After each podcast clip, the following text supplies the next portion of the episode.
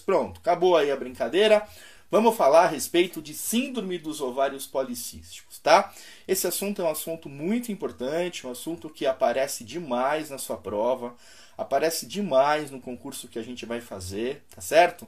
E portanto é um tema que a gente tem que saber muito, a gente tem que estar tá com o tema aí, as informações na ponta da língua para responder e acertar as questões que vão aparecer, tá? Por que é tão importante síndrome dos ovários policísticos? É tão importante porque representa a doença endócrina mais importante, especialmente na fase do menacme, né? Então, a maior prevalência é doença é, síndrome dos ovários policísticos dentre as doenças endocrinológicas que podem aparecer aí na vida da mulher, né? Então, cerca de 10, 12, dependendo da população estudada, pode chegar até 17% de prevalência, né? É bastante, né? É bastante, é muita coisa.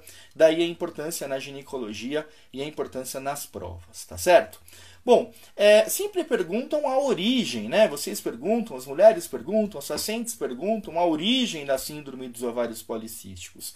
E a gente não sabe exatamente, né? A gente costuma dizer que ela é multifatorial, né? São várias questões, são vários problemas que ocorrem do ponto de vista endocrinológico, tá? Acreditamos que existam dois que sejam os mais importantes, que seja o hiperandrogenismo, que inclusive vai ser um dos critérios diagnósticos.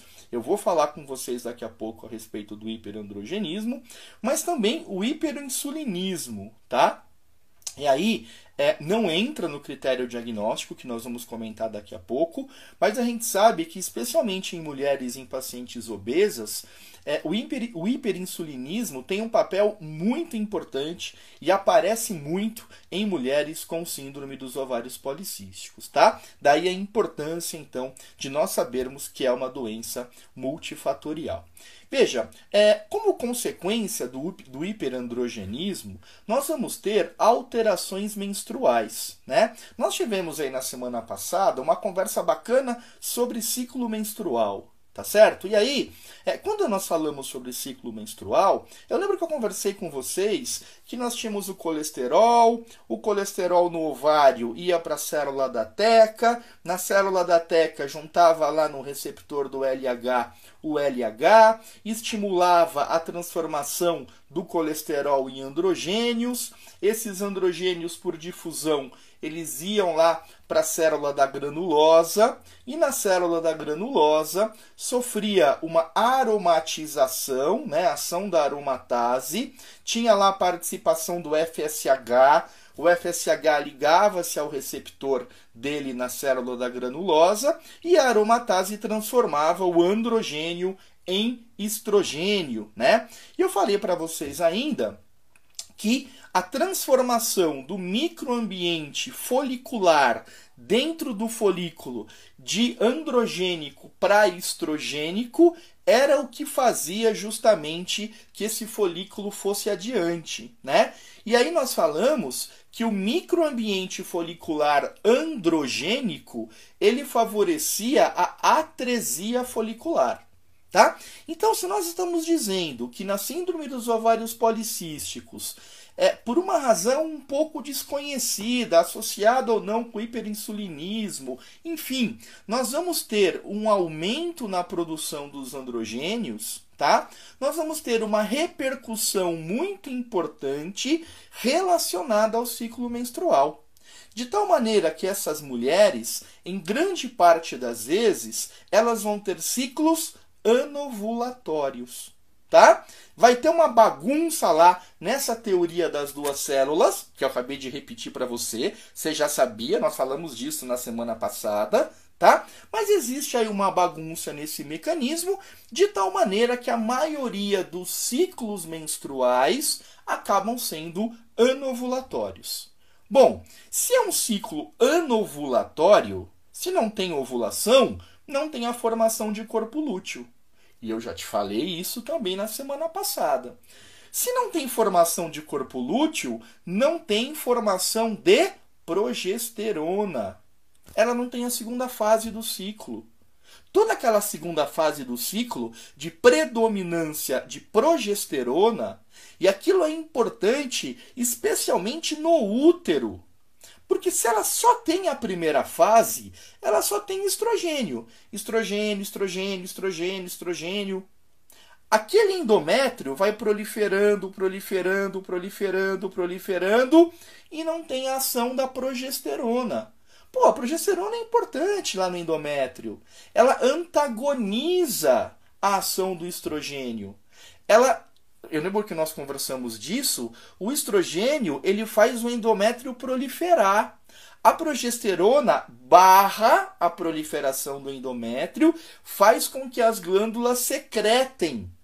Por isso que a gente chama de fase secretora do ciclo menstrual. A mulher que não ovula não tem essa tal fase secretora. O que, que ela tem? Ela tem um endométrio enorme e um estímulo estrogênico quase que contínuo. Tá? Isso é ruim? Claro que é ruim. Qual que é o fator de risco mais importante para câncer de endométrio? É o estímulo estrogênico. Tá? É, a gente vai ter, quando nós formos conversar sobre câncer de endométrio, vou falar para você que mais de 60% dos tumores de endométrio são do tipo endometrioide. E os tumores endometrioides, eles são provocados pelo estímulo hormonal dos estrogênios. Então, a mulher com SOP, além de tudo, ela tem um estímulo lá, gera um estímulo constante para um câncer de endométrio, por exemplo. Pô, isso não é legal não. Isso não é legal não. Tá? Então, vejam, uma das consequências para o ciclo menstrual do, do, da síndrome dos ovários policísticos é justamente a irregularidade. Claro, vai ter irregularidade, ela não vai ovular, não vai ovular, não vai ter progesterona, não vai ter ciclo menstrual regular, tá? Fica fácil a gente entender que essas mulheres também vão ter o quê? Infertilidade. Tá? Ah, elas não vão engravidar? Não é isso. Eu falei que a maioria dos ciclos, ou que muito dos ciclos, são onovulatórios. Não são todos. Às vezes escapa um mês ou outro, escapa lá um ciclo ovulatório. Mas não é o que nós observamos na maioria das vezes. Mas por que, que ela tem infertilidade? Cabeçudo. Cabeçuda. Se eu acabei de falar que a mulher não ovula que a mulher não tem corpo lúteo, que a mulher não tem progesterona. Como é que ela vai engravidar sem ovular? É óbvio, né, gente? Ela vai ter infertilidade porque ela tem ciclo anovulatório, porque ela não tem óvulo. Não tem óvulo, não tem como fazer embrião. Ué. Por isso que explica o ciclo é, é, anovulatório, explica a infertilidade que ela apresenta tá? Então, isso é uma coisa importante. Outra coisa importante que eu quero te falar é que a síndrome dos ovários policísticos, ela tem uma relação muito grande com síndrome metabólica, especialmente nas pacientes que têm obesidade. Tá? Essa tal história de hiperinsulinismo que eu falei para vocês, isso é uma coisa séria isso é uma coisa que é muito frequente em mulheres com ovários policísticos. E nós temos, a despeito de não fazer parte de critério diagnóstico, nós temos uma associação muito grande entre ovário policístico e síndrome metabólica tá? Então, tem o maior risco de pré-diabetes, tem o maior risco de obesidade, tem o maior risco de diabetes do tipo 2, de dislipidemia, de apneia obstrutiva do sono, aumento de triglicéride, diminuição de o bom colesterol, de HDL, de doença gordurosa hepática não alcoólica relacionado a alteração é especificamente da síndrome metabólica, tá? Então, é um tipo de paciente que eu vou me preocupar não apenas com a questão ginecológica, com a questão da irregularidade menstrual, mas eu vou me preocupar com toda essa questão metabólica que está envolvida. Eu tenho que prestar atenção nisso, tá? Repercussões ginecológicas. Já falamos dos ciclos irregulares, já falamos de infertilidade. É só isso? Não. A mulher com síndrome de ovário policístico que engravida, seja uma gravidez espontânea, elas conseguem engravidar espontaneamente vez ou outra, tá? Seja a mulher que faz tratamento para engravidar, ela tem um risco aumentado de abortamento, de diabetes na gestação, né? seja o overt diabetes diagnosticado na gravidez, seja o próprio diabetes gestacional. Ela tem maior risco de pré-eclâmpsia, ela tem maior risco de prematuridade. Tá? Então, todos esses riscos estão aumentados quando comparados com a população normal, com a população geral. Tá bom? Legal. Como é que eu faço o diagnóstico, então, dessa doença? Eu faço o diagnóstico pelos critérios de Roterdã. Tá? Esses critérios são bem antigos. Foi aí uma reunião que foi feita pela Sociedade Europeia com a Sociedade Norte-Americana de Reprodução. Tá? Eles se reuniram em Roterdã e traçaram os critérios para diagnóstico de, de, de SOP. Tá? Quais são esses critérios? Eu tenho que ter dois dentre três. Quais são? Primeiro, uma anovulação crônica. Tá? Depois, um hiperandrogenismo. Esse hiperandrogenismo ele pode ser tanto do ponto de vista clínico quanto do ponto de vista laboratorial, tá? E o ovário, os ovários, com aspectos policísticos ao ultrassom, tá? Então, dois dentre três me dá o diagnóstico de síndrome de ovário policístico. O que, que eu considero anovulação crônica?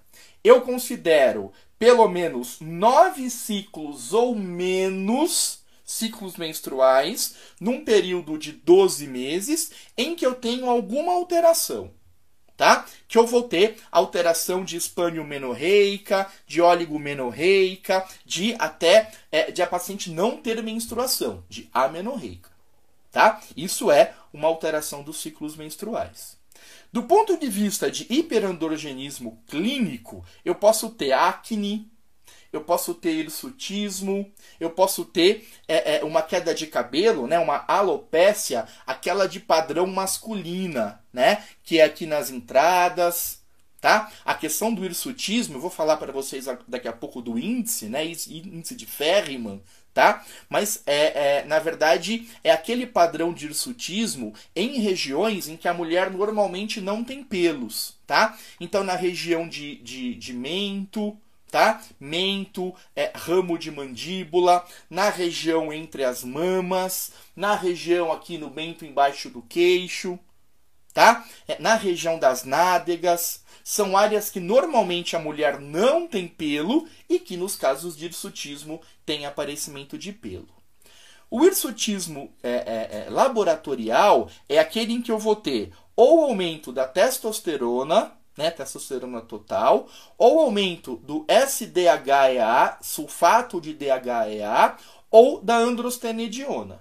Eu faço lá a dosagem laboratorial e, de acordo com os, os, valores, os critérios daquele kit que eu estou utilizando, eu vejo aumento destes hormônios. Tá? E a questão da morfologia ovariana é quando eu tenho mais de 12 folículos naquela fase inicial, naquela fase pré-antral, eu conto nos ovários mais de 12 folículos entre 2 e 9 milímetros, tá? Então, daí o aspecto micropolicístico. Geralmente eles se localizam na periferia do órgão. A gente costuma dizer que é, é ovário em conta de rosário. Por que em conta de rosário? Você vê o ovário e na periferia do ovário você vê um monte de bolinha, como se fosse um rosário, aquele rosário que as pessoas usam é, para rezar, né? Então, você tem que ter pelo menos 12 folículos entre 12 e 9 milímetros naquela época. Ou um dos ovários, pelo menos, com um volume maior do que 10 milímetros cúbicos. Um ovário normal tem entre 3 e 9 Tá? Um ovário característico de ovários policísticos tem 10 ou mais milímetros cúbicos, tá? Isso é considerado então um ovário de características policísticas, tá? Que mais? Bom, eu falei para vocês que a obesidade e a resistência insulínica, elas não fazem parte destes critérios de Roterdã, portanto, dos critérios diagnósticos, mas eles são extremamente importantes, eles devem ser valorizados e pesquisados, especialmente a resistência insulínica em pacientes obesas Tá? Tem relatos aí que mais de 75% dessa população obesa que tem ovários policísticos vão ter também a resistência insulínica, tá? Daí, quando eu for falar para vocês daqui a pouco sobre tratamento, eu vou falar que um tratamento de segunda linha é justamente a utilização da metformina, que é uma droga que é, sensibiliza o receptor para a ação da insulina na periferia, tá? Daí que é muito importante a gente ter essa informação. Ok? Legal. Bom, é, como que é a manifestação da síndrome? Como é que é do ponto de vista clínico? Gente, varia muito, tá? Porque, lembra, eu falei, são dois de três. É, às vezes a mulher tem manifestação androgênica, às vezes não tem. Se ela tem manifestação androgênica, ela pode ter a pele bastante oleosa, ela pode ter acne, ela pode ter lá a, a, a, a, alopécia, né, a calvície de característica masculina, ela pode ter o aparecimento de pelos em região glaba, né, que eu falei, região do busto, região do mento, região de ângulo né, e, e, e ramo de mandíbula, região entre as mamas, raiz de coxa, que são lugares onde normalmente a mulher não tem aquele pelo de aspecto masculino, mais grosso, mais escurecido. Tá? Então, essa é uma manifestação. Se ela não tem manifestação androgênica, né, ela pode ter manifestação de ciclo menstrual irregular. Ela pode menstruar quase nunca, menstruar de vez em quando, ela pode ter infertilidade, só um detalhezinho, ó. Como que costumam ser os ciclos das pacientes com SOP? Eles costumam ser ciclos longos, justamente porque ela não ovula, e ao não ovular, ela vai ter esse estímulo constante do estrogênio, então o endométrio vai proliferar, proliferar, proliferar. Isso leva tempo, não tem ovulação, não tem progesterona, não tem antagonização ao estrogênio, o endométrio vai ficar bem espesso. Até que chega um momento que, por uma questão de isquemia, dá uma isquemia na base desse endométrio e o endométrio despenca. E aí o que elas vão falar é um sangramento de balde, de trocar 15 absorventes por dia. Por quê? Porque era um endométrio dessa espessura. Era endométrio que proliferou a beça. E hora que aquilo isquemia e cai, aquilo é uma enxurrada, tá? É, outra coisa, como eu tenho um endométrio todo irregular, porque ele não é antagonizado pela progesterona, tem lá uma região do endométrio que sofreu isquemia, sangrou barbaridade, parou. Depois de 5, 6 dias, é a outra região do endométrio que sofre isquemia e sangra. Então, além de ter sangramentos horrorosos, ela vai ter spotting, ela vai ter sangramento de dias em dias. Tá? Então é um padrão caótico de ciclo menstrual. A gente costuma dizer que é uma deprivação progestogênica. Claro, não ovulou, não tem progesterona, vai ter lá aquele endométrio super espessado. Tá? Então, eventualmente, a manifestação dela é infertilidade e é irregularidade menstrual. Pode ser que seja. Tá? Então, lembrar que é uma manifestação bastante distinta. Esse tal score é score de Ferriman-Galway, né? Ferrison-Galway, né? W-E-Y, né? Esse, esse score, ele leva em consideração nove regiões do corpo, tá? Ele tem lá umas figurinhas, umas fotinhos que é para você classificar e você dá nota de até quatro né? Vai lá de 0 a 4, de acordo com é, a quantidade de pelos que a mulher tem naquela região. E aí são nove áreas. Você vai somar os pontos que ela tem, e se esse valor atingir pelo menos 8 ou mais, você vai considerar que ela tem hirsutismo. Tá? Então, o padrão de hirsutismo é esse tal score de Ferriman aí que você vai levar em consideração. Tudo bem? Legal? Então, é isso que você vai fazer.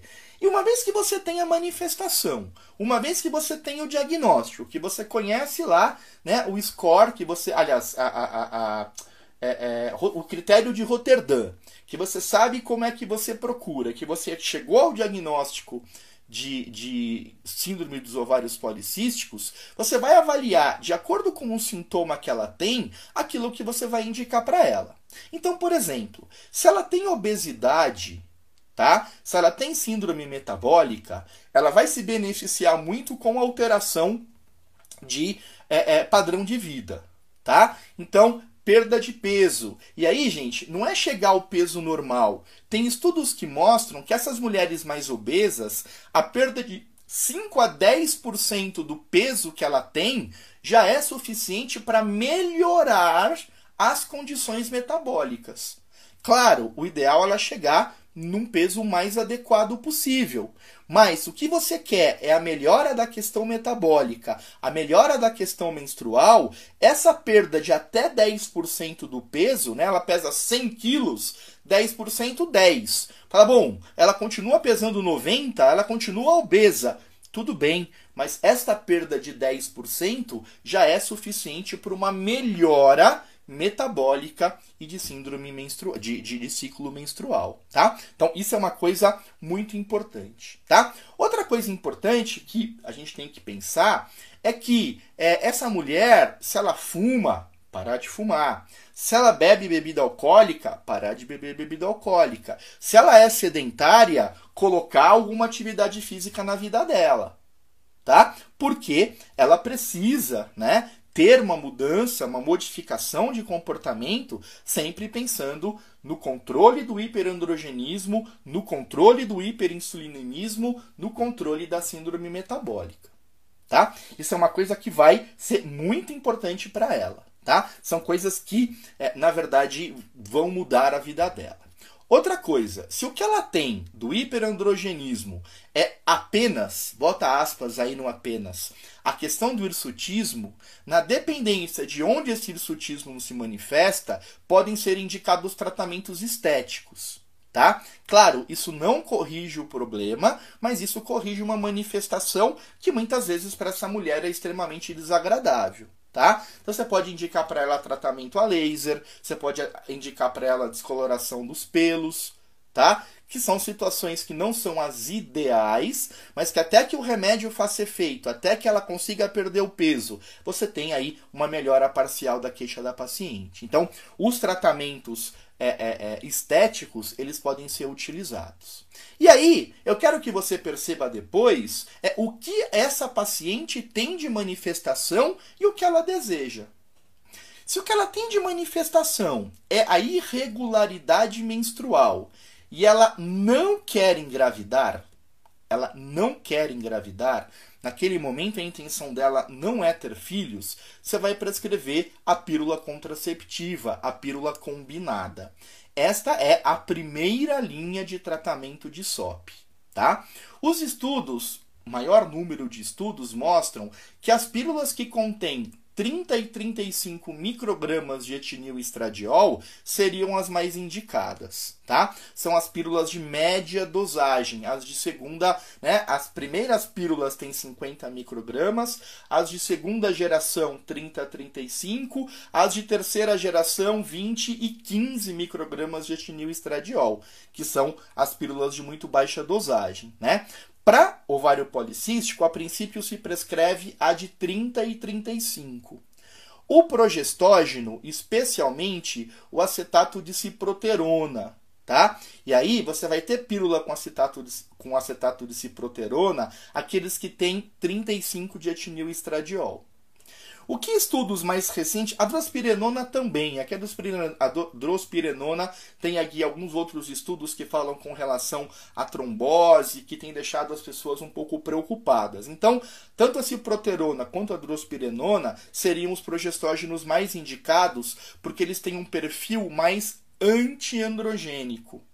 Se o problema que essas moças, que essas moças têm é o hiperandrogenismo, vocês não vão prescrever para ela um progestógeno derivado da 19-nor, que são as mais androgênicas. Você vai prescrever uma menos androgênica. E as mais antiandrogênicas, ciproterona, drospirenona. Ok? Legal.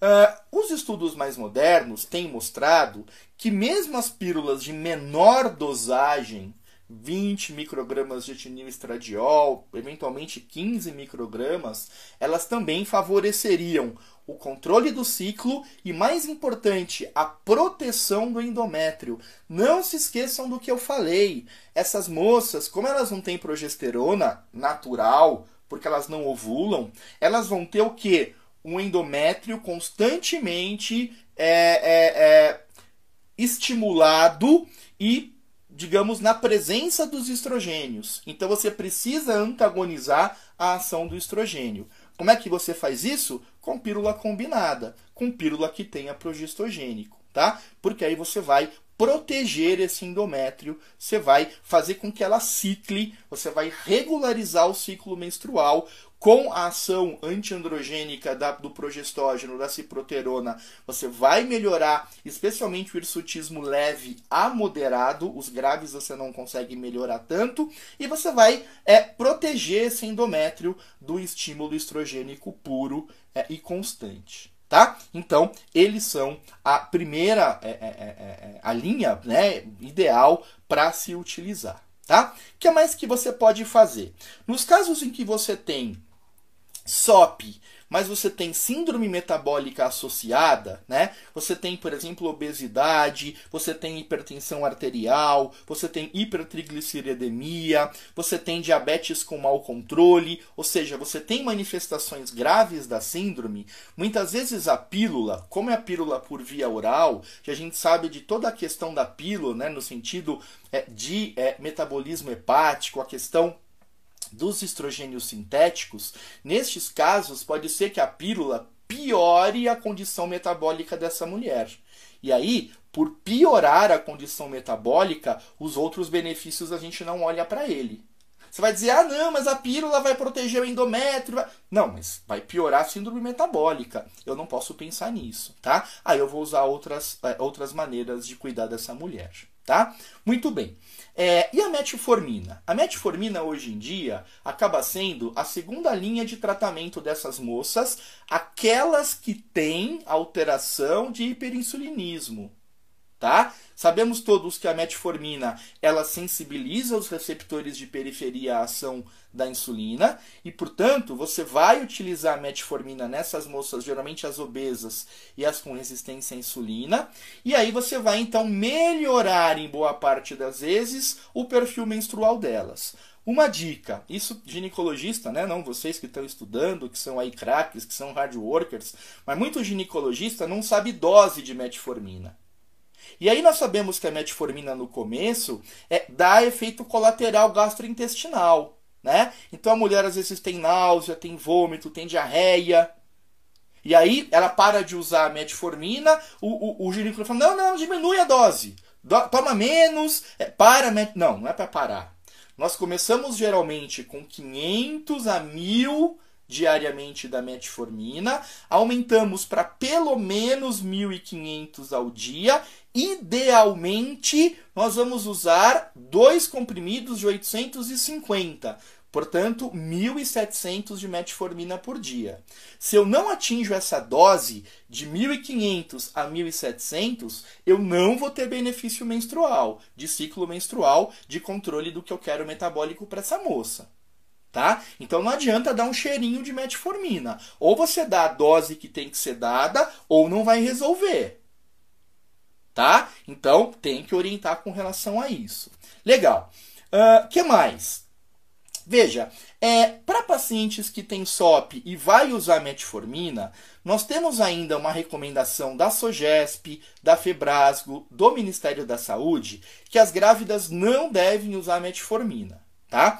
Metformina na gravidez é classe B, B de bola, portanto é um remédio seguro, é um remédio que já tem muito protocolo de pesquisa usando metformina durante a gravidez, tá? Então a princípio não tem grandes problemas metformina na gravidez, mas o manual do Conitec, o manual do Ministério da Saúde fala que se a mulher vai usar metformina, se ela, portanto, não quer engravidar, junto com a metformina, temos que fazer contracepção. Tá? Então é importante que a gente faça isso. Tá certo? Bom, é, não dá para usar metformina. É, a pílula contraceptiva, eu vou tratar o hirsutismo leve, eventualmente o moderado. Mas a mulher tem. O principal da manifestação dessa moça, dessa que eu estou te falando agora, é o hirsutismo. É o que mais a incomoda. É, é, e aí, como é que eu trato o hirsutismo ou até outras manifestações mais graves do hiperandrogenismo? Aí não vai ter jeito. Eu vou ter que usar a tá? Vou ter que usar o acetato de ciproterona, que é o antiandrogênico de escolha, tá? O que, que eu vou fazer? Eu vou utilizar de 25 a 50 miligramas ao dia, tá? 50 miligramas ao dia, pelo menos, ele é antigonadotrófico, então ele começa a ter alterações nas gonadotrofinas, tá certo? Mas eu vou utilizar pelo menos 25, no máximo 50 miligramas de acetato de ciproterona ao dia. Ele vai ser uma ótima opção para os casos em que eu tenho uma manifestação grave do hiperandrogenismo, especialmente do hirsutismo. Tá? É, essa droga ela não pode engravidar tomando essa droga, tá? Porque tem o problema da feminilização dos fetos masculinos tá? Se a mulher tá grávida, tá tomando ciproterona em altas doses, aqui a gente está falando de pílula, a gente está falando de ciproterona de verdade, se ela engravida usando essa droga, como é um antiandrogênico, nós podemos ter a feminilização dos fetos do sexo masculino. Então, a moça que vai usar ciproterona tem que fazer contracepção tá? Ah, não pode usar pílula. Usa qualquer outro método contraceptivo. Usa DIL, usa, enfim, o implante, que o progestógeno tem menos efeito é, em síndrome metabólica, né? No efeito sistêmico. Você vai ter que se virar para fazer contracepção, tá? Ah, eu não quero utilizar, é, é, eu não quero utilizar é, a ciproterona, porque além disso, como efeito colateral, ela tem ganho de peso e diminuição da libido. Então, ah não, a mulher não dá, ela, ela não, ela tem uma autoestima que não está tão boa, ela tem eventualmente é, uma situação de uma menstruação bagunçada, que ela fica sangrando várias vezes ao mês e que ela não sabe exatamente quando que ela vai menstruar, isso atrapalha a vida sexual e ainda por cima a ciproteurona diminui a libido. Então eu não quero usar essa droga. Ok, você vai usar espironolactona tá? Espironolactona, né? Quem sabe lá, a, a, o diurético, tá certo? Ele em doses maiores, de 50 a 200 miligramas ao dia, ele tem uma ação também antiestrogênica, tá? Que você então utilizando essa droga, de novo, não vai engravidar, ela tem que ter controle contraceptivo, não pode engravidar usando essa dose de espironolactona, tá? Mas você pode utilizar como uma segunda opção de um agente antiestrogênio, estrogênico a espironolactona, tá certo? Então, nós falamos, não quer engravidar, primeira coisa, pílula.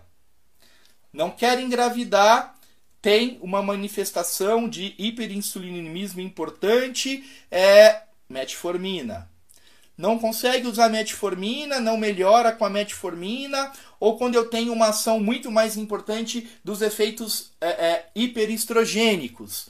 Um antiestrogênio, ciproterona de primeira opção, não pode engravidar, espironolactona. Legal, tudo isso eu entendi. E se ela quer engravidar? Ué, ela tá na menacne, ela é uma moça jovem, ela muitas vezes tem como desejo de vida engravidar naquele momento.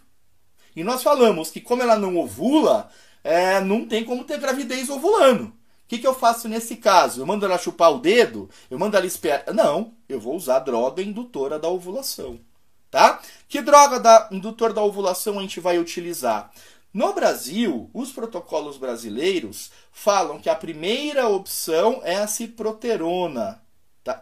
É, a, é o citrato de clomifeno. É, falei tanto de ciproterona, é o citrato de clomifeno, tá? Então, no Brasil, é, é, é, é, é protocolos brasileiros, droga utilizada para estimular a ovulação em mulheres com SOP, citrato de clomifeno. Você vai utilizar de 50 a 150 miligramas. Você vai usar de uma única vez essa dose, não é ao longo do dia. E você vai utilizar por 5 dias. Geralmente, segundo, terceiro, quarto, quinto e sexto. Tá? Ou terceiro, quarto, quinto, sexto, sétimo. Entre o segundo e o quinto, tá? Você vai começar e vai usar cinco dias consecutivos, tá? Você pode começar com 50, se não houver uma boa resposta, chegar até 150, que seriam três comprimidos de uma única vez por dia, tá?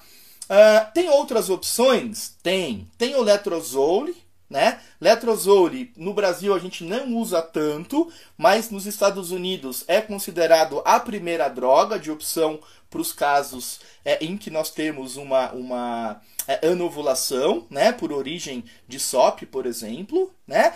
E a melhor opção, sem dúvida nenhuma, pelos médicos que fazem reprodução, e eu posso dizer para vocês sem medo de errar, são as gonadotrofinas, tá? Especialmente o FSH, né? O FSH altamente purificado. A gente sabe que essas mulheres têm uma quantidade, uma produção e uma secreção aumentadas de LH. Um dos critérios que se usava antigamente era justamente a inversão do LH-FSH, ficava 2 para 1, tá? Hoje a gente não usa mais esse critério de LH sobre FSH de 2, né? Não usamos mais, mas o que a gente sabe é que essas mulheres têm uma produção aumentada de LH.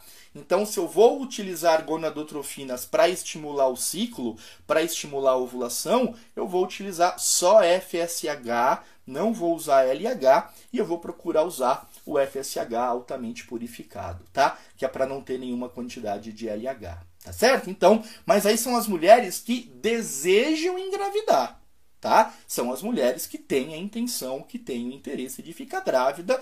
Aí eu não posso usar pílula, aí eu não posso usar é, a metformina, né? Nós falamos que ainda está formalmente contraindicado, eu não posso utilizar a, a ciproterona, eu não posso usar nada, e o que vai realmente fazer com que ela ovule são os indutores da ovulação, tá? clomifeno, letrozol e gonadotrofinas. Tá certo? Então, era isso que nós tínhamos para falar, né, a respeito deste tema, que eu repito, é um tema muito, mas muito importante dentro da ginecologia tá? Eu faço questão de enfatizar que o que nós conversamos na, na aula passada, na semana passada, sobre ciclo menstrual, é muito importante para que vocês entendam o que a gente está falando hoje, né? Essa questão de anovulação, de não produção de progesterona, de não ter antagonização dos estrogênios, de câncer de endométrio, tudo isso é muito importante porque a gente vai entender como que é o normal e a gente vai entender o que acontece quando falta alguma coisa dentro do processo normal e quais são as repercussões naquela mulher. Tá certo? Então, era isso que nós tínhamos para falar. Eu reitero aqui sempre o meu prazer, a minha satisfação em conversar com vocês. É, agora a gente está falando só de ginecologia, né? A gente está falando mais de obstetrícia, não tem importância. É, nós falamos hoje de SOP e semana que vem vamos falar de climatério, tá? É, SOP nunca foi tão fácil, mas ginecologia é muito fácil. É tudo muito fácil, tá? Não tem, não tem nada difícil em ginecologia e obstetrícia, tá? Mas a gente então semana que vem tem é, é, espironolactona 50 a 200 miligramas ao dia, tá bom? É, semana que vem nós vamos falar também na sexta-feira a respeito de climatério, né? Climatério, outra fase muito importante da vida da mulher, outro assunto que muito cai e aparece nas provas, nos concursos que nós vamos fazer, tá certo? E que por ser, claro, uma questão é, é, é tem tudo a ver com endocrinologia menstrual, né? A gente também vai falar muito próximo aí de ciclo menstrual, porque é, é o mês né, dos distúrbios endocrinológicos da ginecologia. Então, hoje SOP, semana que vem climatério, tá bom? Os próximos temas de ginecologia, de obstetrícia, tem um monte de coisa ainda para falar, certamente é, nos próximos meses a gente vai apresentar a vocês esses temas todos. Combinado? Muito juízo aqui em São Paulo, para quem é de São Paulo, segunda-feira é feriado, aquele feriado meio mandrake, né? Meio, enfim. Mas para aqueles que são de São Paulo, bom feriado para gente, feriado prolongado, aos que não são de São Paulo, uh, um bom final de semana, cuidem-se, cuidem-se É, e cuide daqueles que vocês amam, aqueles que vocês gostam, tá bom? Porque não tá fácil, a situação realmente tá difícil para muita gente. Combinado? Perfeito, I love GO, eu também I love GO. E a gente se vê na próxima sexta-feira. A todos vocês, aquele beijo, um ótimo fim de semana. Até mais.